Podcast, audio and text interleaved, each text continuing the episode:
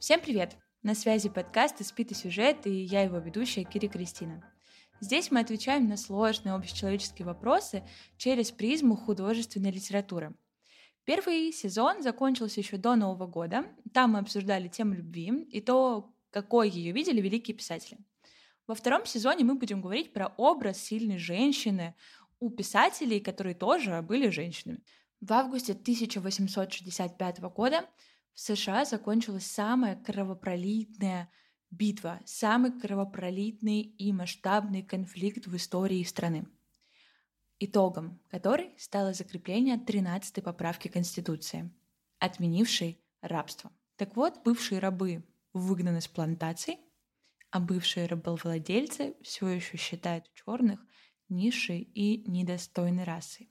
Проходит сто лет, наступает 20 век — 60-е, а в некоторых штатах поправка все еще не закреплена на законодательном уровне.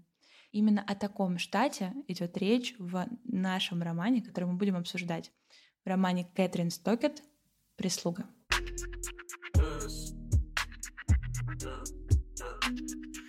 Повествование ведется от трех главных героинь, которые объединены одной общей целью.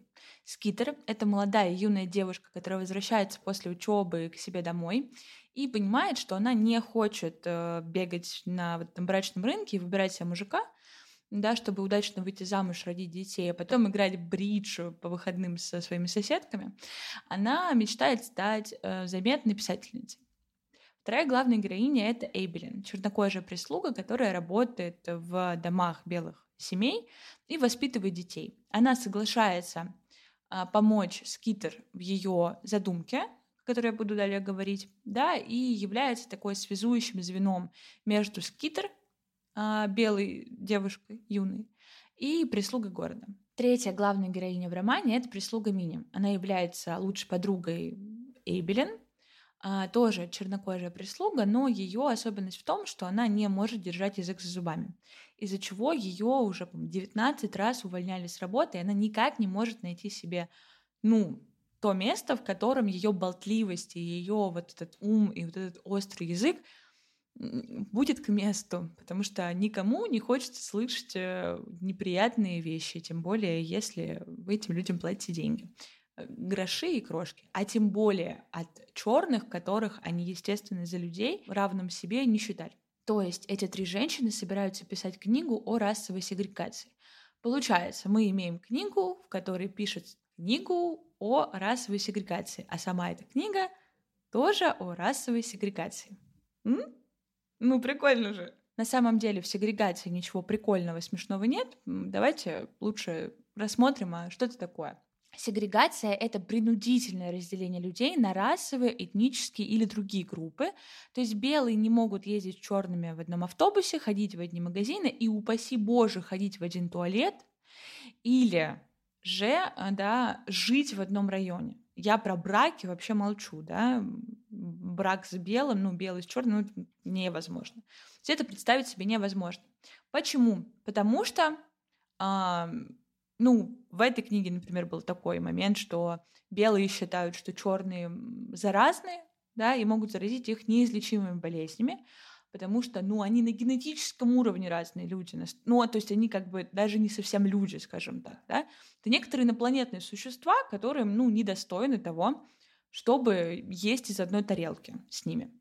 И не помню, сказала ли я про то, что сегрегация доходила до того, что черным нельзя было ходить в тот же туалет, в который ходят белые, да, а, потому что в книге этот момент интересно описан. Вот эту туалетную тему мы встречаем буквально прям в первых сценах. То есть это первые сцены, которые меня трясли своей несправедливостью и гнусностью. А, то есть это то, с чего встречает нас э, Кэтрин Стокет, да, она показывает, насколько белые леди, да, пренебрежительно, а, уни, ну, унизительно, да, по отношению к этим людям относятся к своей черной прислуге, потому что вот, в общем-то, мы видим собрание белых девушек, которые играют в бридж, обсуждают, сплетничают, что-то там такое делают и прислуга Эйбелин, от которой ведется ну, в этой главе повествования, слышит о том, как главная антагонистка этого романа предлагает своей подруге завести в гараже отдельный туалет для ее прислуги Эйбелин. И все это она делает, конечно же, в присутствии этой женщины, которая подает им сэндвичи и наливает напитки. Ну, это трэш. И эта сцена, ну, это поразительная штука, да? То есть, э, как она объясняет это, антагонистка Холли? Она говорит, что, ну, черные заразные. Ты же не хочешь заразиться, да, неизвестными болезнями, от которых нет лекарств. И я упомянула, где именно Холли рассказывает о вот этой своей великолепной инициативе. То есть она не просто предлагает своей подруге да, построить отдельный туалет, но она выдвигает эту, это свое предложение как некоторую инициативу города, которую во всех домах да, необходимо провернуть. У нее есть два великолепных места, в которых она может, в общем, да, излагать свои мысли, идеи и продвигать в массы свои вот эти недостойные а, предложения. Первое — это как раз игра в бридж. То есть это место, в котором девушки собираются вместе, чтобы посплетничать, покрысить, обсудить наряды, обсудить мужчин чужих, да, обсудить свидания, может быть, чьи-то. То есть они там собираются для того, чтобы обозначить, кто входит в наше привилегированное, прекрасное, чудесное общество, а кто входить в него недостоин, да, у кого платье не того цвета, да, кто ведет себя неподобающим образом, как им кажется, да, и кто недостоин входить в этот их прекрасный, чудесный кружок. А второе такое место — это собрание клуба. У них есть клуб, где, ну, куда, собственно, ходят все достойные девушки, да, куда они приходят, чтобы обсуждать какие-то, опять же, городские инициативы, чтобы улучшать мир, общество, свою страну, в том числе собирать деньги для голодающих африканских детей. Да, такое лицемерие. Вот, да. Значит, а, ну, об африканских детях, голодающих, они заботятся, а своей прислуге, которые тоже растят детей, а, своих черных, да, они, ну, платят настолько маленькую зарплату, что как бы там не хватает, э, ну, толком не хватает ни на что да, чтобы себе форму, униформу заменить, для, для того, чтобы работать в этой самой этих белых семьях, да, тоже не хватает денег. То есть это какая-то, это апофеоз лицемерия. И вот, собственно, у девушек Джексона, штата Миссисипи, есть два главных занятия, если мы говорим про общественные занятия. Первое — это игра в бридж, где они приходят, обсуждают, сплетничают, показывают себя, рассказывают новости, ну, какая-то такая, да, вот у них светская жизнь приемы, возможно, да, какие-то. А, и второе — это вот эти собрания клуба. И, кстати, ну, про приемы я сказала. Приемы касаются клуба, да, в котором они состоят для того, чтобы улучшать город, страну и мир. Почему женщин города на страницах романа мы видим ну, в двух там, да, местах. Первое — это там, на кухне, в гостиной, где они обсуждают э, какие-то свои домашние дела, да, и в клубе, да, вот в этом вот инициативном месте а там они обсуждают дела человечества, да, а потому что традиционно место женщине на кухне. Точнее, в этом романе на кухне место прислуги, а женщине место следить за своей прислугой. Возвращаемся в контекст. Да? Мы говорим о 60-х. 60-е США. На тот момент женское движение в США да, ну, принято, называется второй волной феминизма.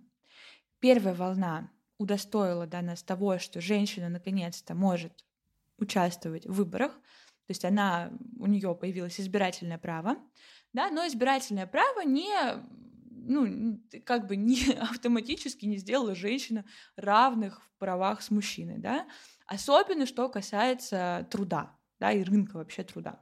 Поэтому главным лозунгом второй волны феминизма стало от равенства прав к равенству возможностей. На рынке труда тогда существовал ну, явный дисбаланс. То есть в объявлениях мы видели, нужны только мужчины, да, или же даже, возможно, там не писалось только мужчины, да, но в целом, как правило, если женщину привлекали для какого-то труда, то ей платили существенно меньше, да, и список тех должностей, на которых могла работать женщина, был крошечным. Ну, то есть он был практически незаметен. Если мы открываем э, да, газету, в которой были объявления, там для женщины было либо ничего, либо почти ничего. Также происходит и в романе «Прислуга». То есть роль женщины в Миссисипи сводилась к тому, что она должна была воспитывать детей. Но опять же, да, не самостоятельно воспитывать детей, воспитывать детей должны были черные прислуги. Да? Женщина, ну, она могла шить, общаться с подругами и следить за тем, чтобы в доме все было чинно и благородно. Главным достижением женщины в тот момент было выйти замуж. То есть, если вы смотрели выпуск про Джейн Остин, то там был интересный момент, где я говорю, что единственная возможность женщины подняться по социальной лестнице — это выйти замуж. Так вот, это было сто лет назад. Ну, а сейчас мы говорим про 60-е в США. И у женщины снова есть одна возможность добиться успеха — это удачно выйти замуж. Тут у нас еще у девушек может быть трастовый фонд, что, ну, классно, да? Это прикольно. Да, ну, то есть наследство, трастовый фонд и какая-то общественная жизнь, которая, ну, как бы, опять-таки, да, никогда не могла перевесить а, вот этот вот социальный статус замужней женщины. То есть женщина не только могла выйти замуж, она могла еще как бы помогать э, голодающим детям Африки, но при этом главным все равно становилось вот это, да, она выйдет замуж, а будет носить красивые платья, играть с подругами в бридж и воспитывать, ну, воспитывать, да, воспитывать детей. Все. Прикольно. И в романе «Прислуга» это иллюстрируется на примере вот этой вот Скитер Феллон, то есть главной героини. Значит, Скитер возвращается домой после учебы без жениха и без единой надежды его обрести, потому что, по ее собственному мнению и по мнению ее матери, она недостаточно привлекательна. То есть она крупная, высокая, да, и это, ну, ну, девушка должна быть миниатюрной, понимаете? Да, то есть она на страницах романа сама говорит, что она уродина, и что уродину красит только трастовый фонд, который у нее есть, потому что она э, выросла в семье плантаторов. Ну, собственно, на юге делают хлопок, гражданская война. В общем, тут э, можете, кстати, почитать в нашем телеграм-канале. Мы там рассказали о том, собственно, что за гражданская война, зачем она была нужна, почему она произошла. В общем, про вот эту историческую подоплеку романа мы там немножко рассказали. И, собственно, Скитер, которая возвращается домой, без жениха, она и не очень хочет его искать. Ну, в смысле, ей как бы хотелось бы любви, взаимопонимания, отношений э, в том хорошем смысле, о котором мы можем говорить, но она никогда не хотела там выйти замуж удачно. Ей это было неинтересно, у нее была ну, мечта какая-то, да, стать э, заметной писательницей, писать. Она абсолютно не хотела превращаться вот в эту типичную южанку, которых, э, которых она видела в своем городе. Как, собственно, она описывает, да, вот это свое, ну, положение в этом городе. Как по-разному мы получаем удовольствие, мои подруги и я. Элизабет торчит за швейной машинкой, старается, чтобы ее жизнь выглядела покупной. Я за машинкой пишущей, изливая на бумагу то, что не хватает духу произнести вслух. Ахиль отдыхает душой на трибуне, разъясняя 65 дамам, что трех банок консервов на человека недостаточно, чтобы накормить НГДА – несчастных, голодающих детишек Африки в смысле. Скитер мечтает писать. Она отправляет свое резюме, ну, как бы там нет никакого резюме, она только вернулась там из своего колледжа, да, то есть у нее нет, нет никакого резюме, она там писала в какой-то университетской газете. Отправляет в Нью-Йорк в надежде, что она там сейчас какую-то работу получит и, в общем-то, улетит, уедет. Но а, главный редактор того издательства, да, издания, в которое она пишет, осаживает ее и говорит, малышка, тебе бы опыт поднабраться, тебе бы пописать хотя бы какую-то колонку, хотя бы где-нибудь. И самое важное — найти ту тему, которая, а, будет трогать тебя саму, и, б, будет трогать человечество. Что эта тема будет действительно важна. Потому что пока ты пишешь э, в своем Джексоне про туалетной инициативе Холли Брук, да, ну, скорее всего, ты не станешь писательницей, ты не станешь журналисткой, ты не, ты не сможешь писать и говорить что-то массам. Скитер, понятно, расстраивается, понятно, говорит, ну, то есть как бы ее вот эта детская наивность и надежда не оправдалась, но она понимает, что то, что ей написал такой, ну, большой человек, редактор, да, это большой подарок судьбы, да, это большое благословение. И она начинает думать, а какая тема действительно может ее зацепить, ее саму, да, и человечество в целом. Ну, а помимо того, что она решает искать эту тему, она устраивается в местную газетенку, где она пишет колонку про домоводство. Ничего про домоводство, конечно, не зная, об этом она будет спрашивать у черной прислуги. Да, но интересно, что даже устраиваясь на эту работу, да, ей будут платить меньше, чем мужчине за тот же самый труд. Вот. Ну, то есть вся линия скитер говорит о вот о ее несоответствии традиционному взгляду на то, какая должна быть роль у женщины. И скитер в итоге находит ту самую тему, которая трогает лично ее и трогает все человечество. Тему черной прислуги. То есть она понимает, что весь этот мир, в котором она живет, прогнил, и что вот ну, дальше так продолжаться не может. В этот, кстати, момент э, в истории США проходят там да, марши протеста. То есть э, штат Миссисипи действительно был, ну, как бы нетипичным да, местом в США. Да, то есть здесь рабство, ну, во-первых, его здесь, чтобы отменить, да, ну, пришлось пролить много крови, да, а во-вторых, да, и спустя сто лет после принятия этой поправки она здесь не была ратифицирована. А, то есть она говорить будет об этом. Эйбелин решает помочь ей писать эту книгу, потому что, как сама скажет Эйбелин, последней каплей стала вот эта туалетная инициатива. А Мини, Мини, как вы понимаете, просто хочет говорить. И Мини решается помочь. Она прекрасно понимает последствия, она прекрасно понимает, что всем им грозит беда, если кто-то поймет, о ком эта книга, о каких таких прислугах, да, кто ее написал, а кто помогал написать. То есть они понимают, что им грозит ну, практически смерть, да, ну, может быть смерть, да, за такие вещи, но они решаются помогать скитерам. А также решаются еще, по-моему, 13 прислуг также помочь в написании, то есть рассказать свои истории о том, как белые леди относятся к черным в своих семьях. И там были, естественно, как ужасные истории от Эйбелин и Мини, так и прекрасные истории. Ну, прекрасные, тоже, знаете, это меньше из зол. Не то, чтобы прекрасные, потому что как бы как к равным себе и как членам семьи редко где относились к черной прислуге. Скитер эта история, кстати, волнует потому, что ее няню и ее прислугу, да, ее мать уволила, и там тоже была такая сложная, страшная история, которую стоит прочитать. Собственно, чем заканчивается книга? Она заканчивается тем, что роман, документальный роман, да, скажем так, печатается.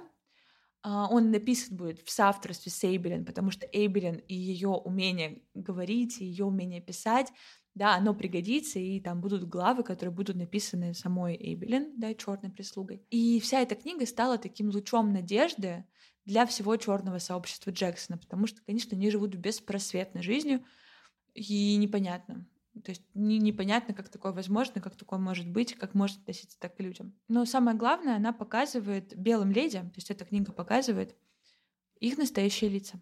В конце романа «Прислуга» мы видим, что Эйбелин получает э, свободу, потому что она получила колонку в журнале, в котором раньше писала скитер о домоводстве, и теперь она будет писать там. А Мини в конце романа освобождает своего мужа-тирана, который абьюзер, и бьет ее, и, в общем, да, не, там, не самая счастливая семья, в общем, она уходит от него и освобождается. А Скитер освобождается от э, необходимости становиться типичной южанкой, да, и жить свою традиционную женскую жизнь. Она уезжает в Нью-Йорк, где получает работу помощника редактора. Тринадцатая поправка в Миссисипи была принята только в 2013 году. То есть рабство там отменили официально всего лишь 11 лет назад. А к женщинам до сих пор да, ставят в упрек то, что они хотят жить так, как они хотят. Это был подкаст из «Спит сюжет», и я его ведущая Кирик Кристина. Подписывайтесь на канал, ставьте лайки, колокольчики и так далее. Да, а, мы услышимся со всеми, кто нас слушает, и увидимся с теми, кто нас смотрит. Пока. Yeah.